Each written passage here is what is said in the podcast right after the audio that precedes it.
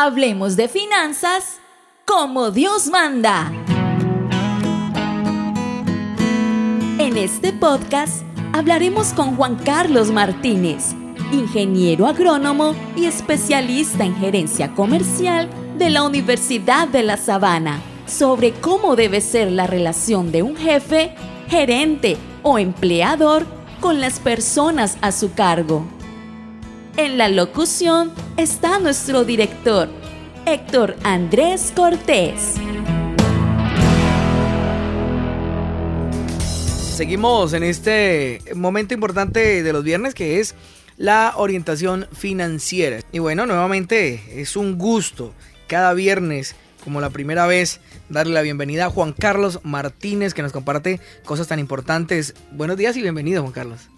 Hola Héctor, muy buenos días y a toda la audiencia un bendecido día. Y entonces nos conectamos, Juan Carlos, para aprovechar el tiempo porque eso coge carrera. De aquí en adelante el reloj agarra carrera y... a mí como que me dan menos tiempo. Sí, parece, ¿cierto? Vamos a conectarnos con la orientación financiera. Muy bien, entonces como, como hemos venido trabajando acerca de, de las perspectivas bíblicas del trabajo, y nuevamente recordamos que el trabajo es una bendición dada por Dios para para un propósito y para fortalecer nuestro carácter. Vimos cuáles son las las que todas las profesiones son honestas delante de Dios, son igualmente honorables. La parte de Dios en el trabajo, que hablábamos que Dios es quien otorga las habilidades, Él es quien nos da el éxito, Él es quien controla nuestros ascensos. Hablamos de, de la parte nuestra en el trabajo, que debemos trabajar para el Señor, debemos trabajar duro, que eh, no debemos excedernos trabajando, no tenemos que tener la, la idolatría ¿no? del, trabajo. Y hoy vamos a hablar de algo importante y es las responsabilidades del empleador. El empleador no es solo aquella esa persona que, que tiene una fábrica, una empresa, una finca, sino un empleador es toda persona que, que requiere algún servicio de otra persona y eh, le paga por ese servicio. Entonces, eso es un empleador.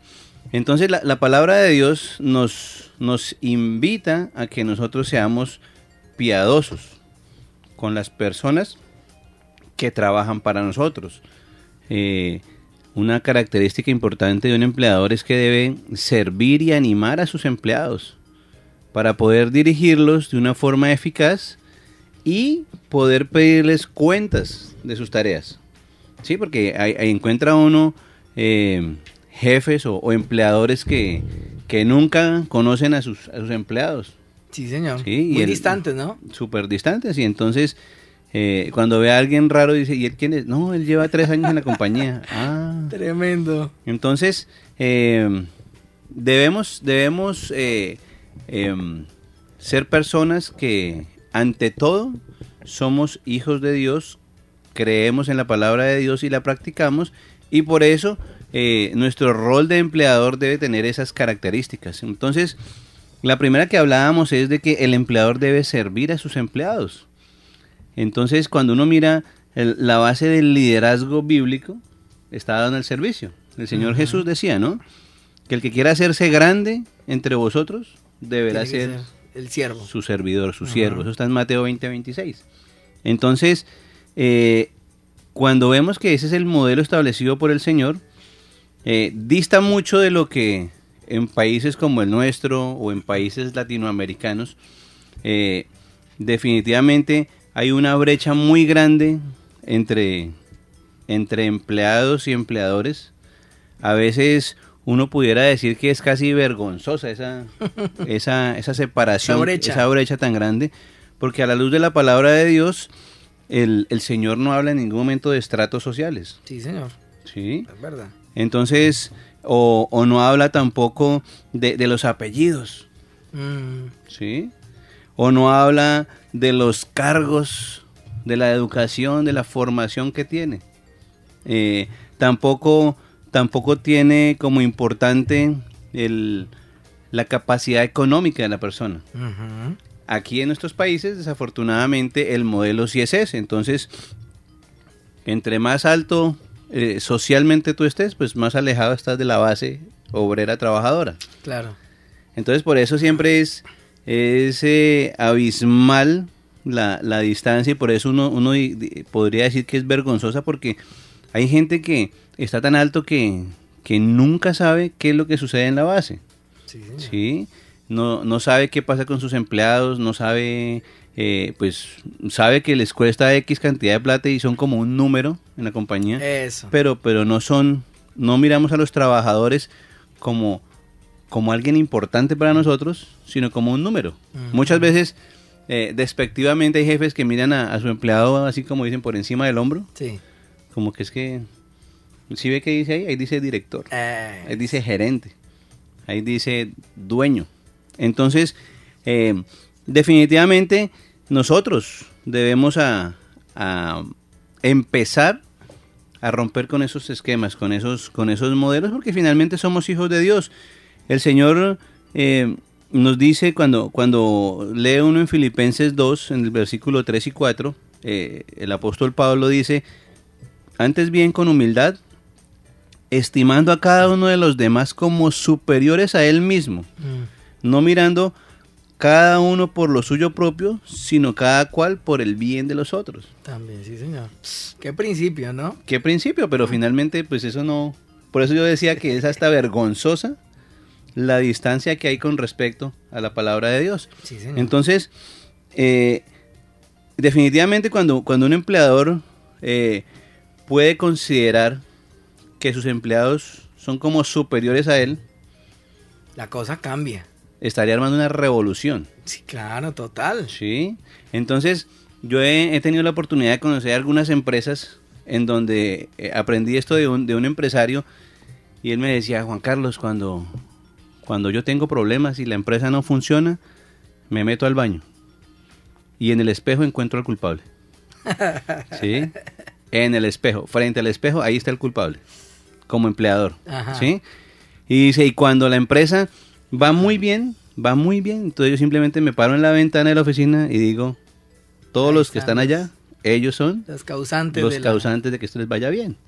Entonces, él decía, yo, eh, eh, este personaje obviamente era un empresario judío, ¿sí? Ah. Y entonces, él decía, con mi esposa, semana tras semana, vamos a la casa de cada uno de nuestros empleados y les hacemos una visita de amistad, no una visita para ver quién, como se hace hoy, ¿no? Que la, las visitas domiciliarias que le hacen a uno, usted va, pa- pa- va para- va a aplicar a un trabajo y entonces le llega la domiciliaria a ver. miran toda la Claro. casa, cómo es que viven. Claro. Este personaje hacía con su esposa la visita, pero era con el ánimo de enseñarle a la gente sus principios. Y entonces decía, muchas de las cosas que yo veía en la casa de, de las personas que, que trabajaban para mí, es que eran personas que no eran ordenadas. Mm, ¿sí? tremendo. Entonces uno llegaba y estaba la losa del desayuno, estaba la ropa eh, lavada ahí encima de la mesa, estaban los libros ahí de, de estudio. O sea, había desorden. Y él les inculcaba, si Dios es un Dios de orden, usted tiene que empezar en su casa a que se refleje la palabra de Dios. Claro. Y empezaba a compartirles principios y él decía, esto fue tremendamente eh, exitoso en la compañía. La gente lo veía como un papá, no Mm, como un dueño, sino es. como el papá. Y cuando yo lo conocí, el señor estaba nominado por tercera vez como el mejor proveedor de Walmart en Estados Unidos. Ah, sí. Sí, el mejor proveedor de productos desde Centroamérica a, a Walmart en Estados Unidos por la calidad, por, por la presentación, por, por todo lo que él significaba. Y cuando él decía, el éxito no soy yo, el éxito es mi gente. Mm, ¿Sí? Y, y- y pues entonces él decía, yo semana tras semana, todos los sábados, vamos con mi esposa a una casa de uno de nuestros empleados y los queremos conocer. Queremos ser sus amigos, queremos saber cómo se llaman sus hijos, qué edad tienen, con quién viven, cómo es, y empezar a, a compartirles, dijo, y finalmente ese es el éxito de la compañía. Entonces yo decía, wow, eso es... Entonces, mientras que en, en el modelo convencional, los jefes se concentran en obtener mayor cantidad de ganancias, Sí, mayor cantidad de beneficios a expensas de los empleados. sí, señor. ¿sí? Entonces, es una, es una condición en la que, en la que pues, eh, yo trabajé en una empresa de flores hace, recién comenzaba mi carrera, y un día yo le decía a- al gerente de allá, yo le decía, mire, yo considero, o sea, un- un- esta empresa gana mucho, gana muchísimo, y, y pues los empleados también trabajan muy fuerte. ¿Qué pasaría si usted diera determinara como gerente y propóngale a su junta de, de socios que el 1% de la compañía, de las utilidades de la compañía, usted las reparte con sus empleados. El 1%. ¿Qué es el 1%? Nada. ¿Sí? No es nada. Para, para el resto del 99 no es nada. Pero haga ese ejercicio Para con los sus empleados. sí es algo, claro. Claro, entonces era una bonificación que se daba por allá hacia febrero o marzo de, de cada año. Y eh, él empezó a decirles, es que ustedes son dueños del 1% de la compañía. Y del 1%. Entonces los empleados trabajábamos durísimo por ese 1%.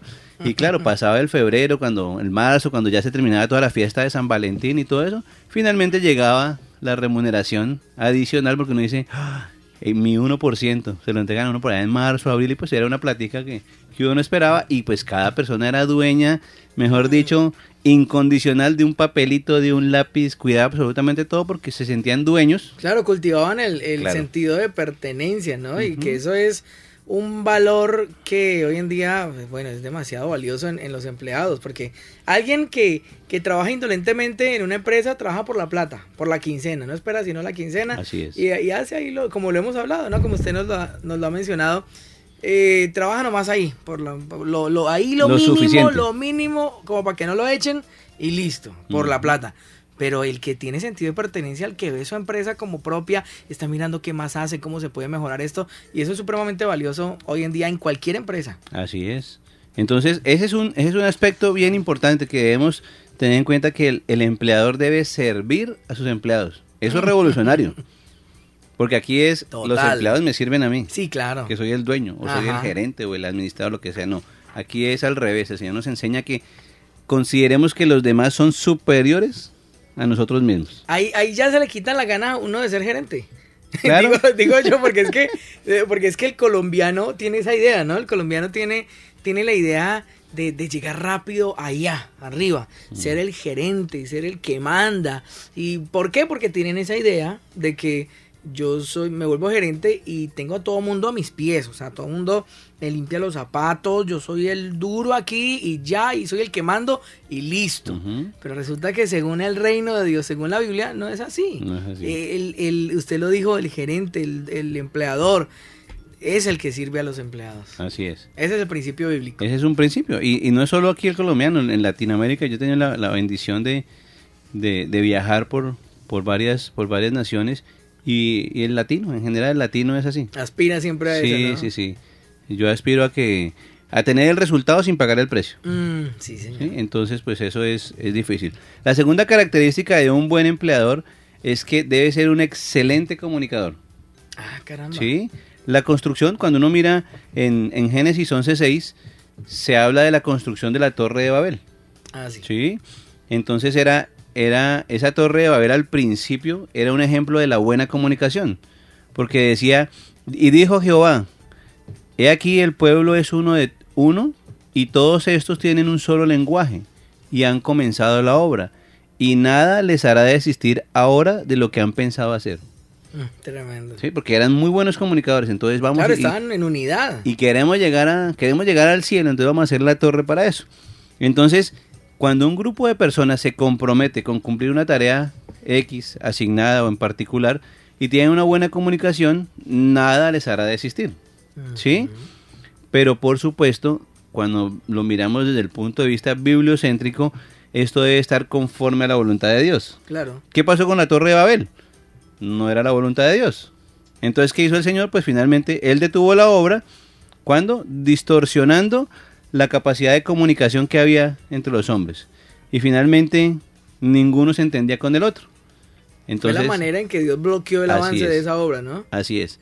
Entonces, si yo soy un empleador, debo, debo tener muy claro que es vital escuchar con atención a mis empleados. Sí, señor. Sí, porque es que en ellos hay sabiduría. El día a día, la operatividad, el cómo se hacen las cosas, el que atiende al cliente, el que atiende las quejas, los reclamos. Él es el que está en el frente de batalla. Sí. Uno está de pronto con la bendición del Señor en, en un espacio diferente, una oficina, creando ideas o estrategias, lo que sea, pero ellos son los que están en el frente de batalla, ellos son los que salen a mojarse, Ah, ellos son los que cogen el sol, ellos son los que dan muchas cosas. Entonces, si yo puedo tener eh, la capacidad de escuchar a mis empleados, puedo eh, empezar a crear cosas que fortalezcan la compañía. Yo no sé si, si has visto o, o si los, los oyentes han visto un programa que se llama Jefe Encubierto, que lo Ah, por ahí sí. en, Estaba pensando en eso ahorita, sí, eso. señor. Entonces es, es un jefe que no tiene ni idea, mar- mar- eh, factura muchísimos millones, pero no tiene ni idea cómo. Porque él solo piensa en estrategias y ve los números. y cuando se va a la base, se encuentra, oiga, aquí hay trabajos que son muy arduos, que son desagradecidos, vamos a hacer esto por mejorar a la gente, eh, vamos a capacitarte, vamos a, a llevarte a tal lado. Hay gente que tiene historias, hay gente que tiene sentimientos, hay gente que tiene dificultades, pero como yo estoy arriba, pues nunca me entero de lo que pasa en la base. Pero por la base estoy arriba. Mm. Entonces es importantísimo que yo esté atento y que pueda ser sensible a la expresión de otras personas. Yo me acuerdo que eh, cuando yo trabajé en, en Flores, eh, eh, una, pues tenía la, todas las semanas destinaba una, eh, los lunes destinaba dos horas en la mañana para reunirme con el equipo y para hablar con ellos y para conocerlos y para saber de la familia y de sus sueños y eso en una empresa no es bien visto. O sea, ¿cómo usted va a parar dos horas? Eso, dos horas de productividad. 22 personas, ¿sí? Son 44 horas que usted está parando, Mm. ¿sí? Ellos, ellos van viendo eso ahí y entonces... Cifras y números, ¿no? Claro, entonces yo lo seguía haciendo porque yo veía que a mí me funcionaba, o sea, el equipo me estaba funcionando, entonces, porque era el equipo, cuando, cuando en esa época era el equipo que estaba encargado de la fumigación y, y del riego, entonces estar metido entre un overol eh, con, con, con caretas y con todo eso, eh, con guantes de caucho en unos invernaderos que llegan a 40 grados de temperatura, pues Uf. no es el trabajo más agradable. Claro. Entonces tocaba motivarlos y escucharlos. Entonces lo empecé a hacer, sí, y lo hice como por un mes. Y al mes, una compañera de trabajo me dice, Juan, no está bien que usted haga eso, que usted todos los, los lunes usted para a la, a la gente, so- son 22 personas que está parando mientras los otros estamos trabajando y uno los va a buscar y no los encuentra. Y yo, ah, sí, pero, señor, ¿qué hago? Pa, toda la siguiente semana, otra vez paraba. ¿Sí? En esa época, vea, yo lo hacía simplemente porque quería conocer a la gente. En esa época yo no era cristiano, no, no tenía estos principios, pero pues igual lo estaba haciendo. A la siguiente semana volví y paré. O sea que llevamos cinco semanas, o sea, esa era la semana seis y paraba. Entonces ya me llamó el director de la plantación. Juan Carlos, mire, ¿usted qué está haciendo? Ya la semana pasada le dijeron que no, que no sé qué, que son 44 horas. Entonces, por favor, no me haga eso. Esos son números, es plata. Entonces, entonces hablé con los muchachos, le dije, muchachos, mire, está pasando esto, ¿ustedes qué opinan? Ingeniero, hagámosle, hagámosle, saquémosla adelante y ahí respondemos todos. Yo dije, bueno, hicimos en la séptima semana, volvimos a parar. Pues me llamaron de recursos humanos y me pusieron un memorando a la hoja de vida sí. por ser desobediente. Y yo dije, no, y entonces cuando llegué todo triste dije, muchachos, hoy no hay reunión porque mire, me pusieron memorando. Ingeniero, no, hagámosle que nos pongan memorando a todos. y entonces yo dije, listo, y vamos y, y hacemos el- la reunión. Esa semana no pasó nada. A la siguiente semana me llamó el gerente. Y entonces yo dije, no, hasta aquí ya me van a echar. Cuando me dice, Juan Carlos, venga, me ha causado curiosidad que usted lleva casi dos meses haciendo algo que no se le está pagando para que lo haga, pero que lo está haciendo, quiero que me explique por qué lo hace. Yo le decía, mire, es que la gente, no sé qué, cha, cha, cha, y, y la importancia, y escucharlos, todo eso. vendió la idea. Sí, le vendí la idea. Y el hombre me dijo, yo le decía, mire, la, la gente está totalmente, ese era un puesto que nadie quería estar, hoy la gente quiere estar, es comprometida con el puesto, no sé qué. Entonces me decía, ¿sabe qué? Le voy a dar un, un semestre, ¿sí? De prueba. No porque, no porque le haya comprado la idea, como tú dijiste, no porque le haya comprado la idea, sino porque me llama la atención lo testarudo que usted ha sido. ¿Sí? Que sabiendo que se está arriesgando a que lo echen, Sí, sigue para adelante. Sigo para adelante con la idea. Tremendo. Y entonces lo seguía haciendo, después la compañía empezó, ese había unos, unos grados de calificación de los equipos y ese equipo estaba en lo último, en lo último, en lo último, eso. Y empezaban ahí y de pronto eh, súper juiciosos con las tareas, cumpliendo con todas las normas y empezó chan, chan, chan a subir. En el segundo, eh, cuando terminó el semestre, perdón, el equipo llegó a ser el segundo mejor equipo de la compañía. Tremendo. ¿Sí? Y entonces me invitaron a una reunión de gerencia donde por favor explique usted qué ha pasado ¿Qué con fue esto. lo que hizo? Entonces yo les dije, listo, yo voy a ir, pero yo no voy a hablar. Yo voy a llevar a los chicos para que sean ellos quien hablen. Entonces efectivamente llevé a los, a los, a los muchachos, a los fumigadores allá y ellos hablaban. Y pues claro, con una propiedad y hablaban, y llega uno de estos y dice, dice, mire, eh, señores del, del comité, mi trabajo es tan importante o más importante que inclusive el del gerente. Y yo dije, no, eso no se podía decir. Eso era entre nosotros. Era entre nosotros. Y entonces les, dio, les dio, risa a todos y, y, y, le decían, bueno, ¿y por qué? Dice, porque es que si yo no vengo uno o dos días, puedo afectar la operación de la empresa. Claro. Si el gerente no viene en una semana, pues nadie se da cuenta. Ni, ni se nota. Y entonces el gerente se paró y le dijo, ¿sabe qué? le dio la mano, le dijo, me parece excelente su ejercicio. ¿Saben qué, señores? De ahora en adelante quiero que todas las áreas paren una o dos horas en la semana y hagan el ejercicio que Juan Carlos está haciendo. Mm. De conocer a la gente y escucharla. Claro. Entonces, claro, pues era gente súper comprometida. Llegó un momento en que ese era un trabajo solo de hombres y, me, y las señoras que trabajaban en la empresa decían, ingeniero, díganos en qué parte del reglamento dice que las mujeres no podemos ponernos el overol y fumigar. Queremos estar en su equipo. Mm, Entonces yo decía, de ser el peor equipo, Ahora se, come- ¿Sí? se, se convirtió en el, en el más apetecido, ¿no? Así es. Eso fue como, como colocar las cosas o las prioridades en orden, ¿no? Lo que estamos viendo es que la Biblia lo único que hace y lo que hacen estos principios es colocar las prioridades en orden. Y es verdad, se le estaba dando la importancia y la relevancia a las personas que son lo más importante en una empresa. En una empresa lo más importante no es la plata, no, no es lo que la, el dinero que pueda producir, es la gente que está trabajando allí y que está produciendo lo que usted dice, me, me, me lo voy a grabar, y es que la- el gerente está arriba, pero por la base, ¿no? Está Sí, arriba claro. gracias a la base, que son los empleados y la gente que está trabajando y haciendo funcionar esa empresa. Claro, Tremendo eso. Claro, claro, eso es. Y lo mismo lo, lo puede uno ver en el ministerio, ¿no? Sí, señor. En el ministerio uno ve grandes ministerios nacionales e internacionales, pero la base es muy grande. Lo que está tras bambalinas es muy grande. Para Sí, que el pastor brille o para que unos líderes brillen, pero hay un equipo que es grandísimo y es la base la que hace que, la, que más alto llegue el líder. Sí, señor. Muy bien, otro principio es que el, emplea- el empleador debe pagar puntualmente el salario justo Mm, a sus empleados. Dos Dice- cosas importantes ahí, ¿no? Sí, sí, sí. Puntual y justicia. y salario justo. Exacto. Dice en 1 Timoteo 5:18, pues la escritura dice, no pondrás bozal al buey que trilla, y digno es el obrero de su salario.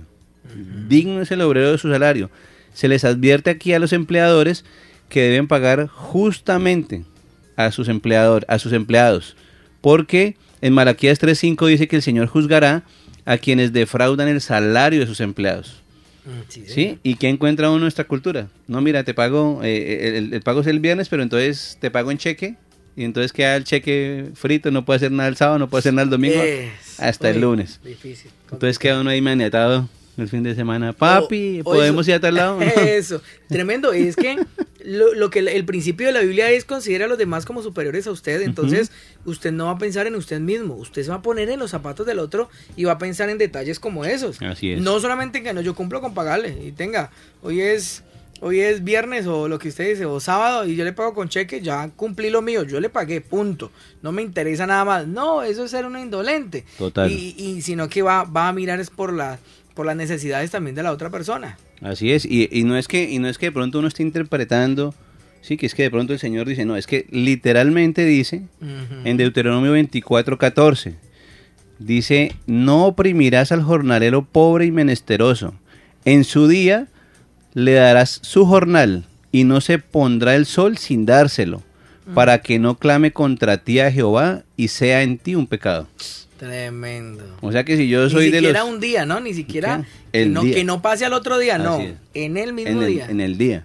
¿Sí? Por eso yo he visto algunas empresas que tienen la, la buena costumbre de que pagan el día anterior a, a la quincena. Si es el Es 15, mejor. pagan el 14. Es mejor, sí. Si es el 30, pagan el 29. Ujú. Sí, entonces yo decía, "Ah, de pronto estos han leído Deuteronomio 24, 14. Sí, ojalá sea por eso, ¿no? Pero igual es un buen principio, una buena Sí. costumbre. Entonces, entonces nosotros no debemos ser de aquellos que, que retienen el salario injustamente de nuestros, de nuestros empleados. Ni tampoco cuando dice que, que debe pagarle lo justo a los empleados. Es, es algo que, mire, hoy no sé si de pronto a alguien le incomode o no, pero eh, hoy se está viendo que, pues desafortunadamente, eh, dada la, la- la crisis social que vive nuestro, nuestro hermano país de Venezuela, hay muchos venezolanos que han venido a trabajar acá. Sí, señor. Sí. pero uno encuentra que mucha gente eh, en diferentes ciudades se queja, no, es que los venezolanos nos han quitado el empleo. ¿Sí? Y de pronto uno dice, ¿será que son más capacitados? ¿Será que son más inteligentes? Algunos sí, otros no, pero se da uno cuenta que es que es el tema es del empleador. Es que el empleado aquí en Villavicencio me cuesta 100 pesos y consigo un venezolano por 50 y hace lo mismo que usted. Entonces, el empleador está supuestamente por, por ahorrarse unos números y ver el indicador de gestión arriba, está siendo injusto. Porque si contrata un hermano venezolano, páguele lo mismo que le está pagando al colombiano. Sí, claro. Es justo. Es justo. Sí, señor. Pero entonces muchos hermanos están haciendo eso y, piensan que es una bendición de Dios. No, señor. Sí, y eso no es ninguna bendición. Entonces hay que reevaluar eso. Si, si alguien en, nuestra audiencia está haciendo eso porque uno dice es que los tiempos son malos, es que la economía está dura. Nosotros somos hijos de Dios, no dependemos ni de la economía, ni de los tiempos, ni de nada, dependemos del reino. Sí, señor. Entonces, si practicamos la justicia, el Señor va a bendecir sobreabundantemente. Entonces, eh, son principios. Aquí está dado y el Señor es claro y explícito. Entonces, eh, para que lo llevemos a un buen término, y está bien, qué bueno que le demos empleo. Excelente. Pero hagámoslo. hagámoslo completo, ¿no? Completo. Hagamos el favor completo. Es que esa es como, esa es como la excusa de, de, estas, de estas situaciones, de esta conducta. Y la excusa es que, no, yo le estoy colaborando. No, es que ellos están necesitados, ellos están eh, pasando la difícil. Entonces yo por colaborarle, entonces él me dijo pues que él me trabajaba a 10 mil pesos al día. Y pues la verdad es que él está, no, entonces yo por colaborarle yo lo dejé y le estoy dando 10 mil. Pero no, o sea, ese es como el caballito de batalla, ¿no? Pero resulta que no, el señor dice, no, mano, eso es injusto. Más bien hágalo personalmente usted y si le quiere colaborar, pues regálele sus 10 mil. Y, y colabórele, si es que de verdad le quiere colaborar. Pero si, si lo va a emplear, la Biblia dice que lo justo es que usted le pague lo que dice la ley. Lo que dice la ley. Completico. Así es. Entonces hay, hay, un punto para reflexionar. ¿no? Esto, esto es de esas cosas que, que pican y que, y que, como dice usted, hacen sarpullido un poquito. Sí, sí. Definitivamente. Y, y, otro principio que, que debemos tener en cuenta es que el empleador puede pedirle al Señor empleados cristianos. ¿sí? Mm. Desafortunadamente, infortunadamente, eh, hay muchos cristianos que, como habíamos hablado hace ocho días, eh, el hecho de que yo vaya a una iglesia cristiana no quiere decir que yo sea cristiano. Claro. ¿Sí? El hecho de que yo lea la Biblia no quiere decir que yo sea cristiano. ¿Sí? Yo tengo que tener un testimonio que me identifique como un verdadero cumplidor de la promesa y de la palabra de Dios. Entonces, ¿por qué? Porque hay, hay muchos cristianos, ¿sí? Entre comillas, que saben a buscar empleo y entonces yo soy cristiano y resulta que que pues nada, son una, son una vergüenza para, para el reino. En ah, realidad no han nacido de nuevo. No han nacido de nuevo, son un mal testimonio. ¿Y qué hace? Simplemente el dueño de la empresa dice, mire, yo busco gente, pero que ojalá no sean cristianos.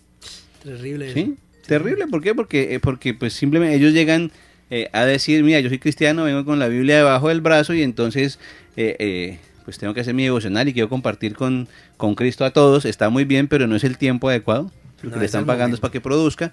entonces, cuando yo me salgo de esos esquemas, pues entonces me vuelvo una persona que no soy eh, agradable a los ojos de un dueño. Porque finalmente el dueño está buscando un propósito, un, lucro con su compañía. Entonces, eh, pero sí podemos pedirle al Señor que nos mande empleados cristianos. Cuando uno mira eh, varios ejemplos en, en la Biblia, eh, por ejemplo, en, Génesis 39.4 dice que Jehová bendijo la casa del egipcio a causa de José. Y la bendición de Jehová estaba sobre todo lo que tenía, así en casa como en el campo.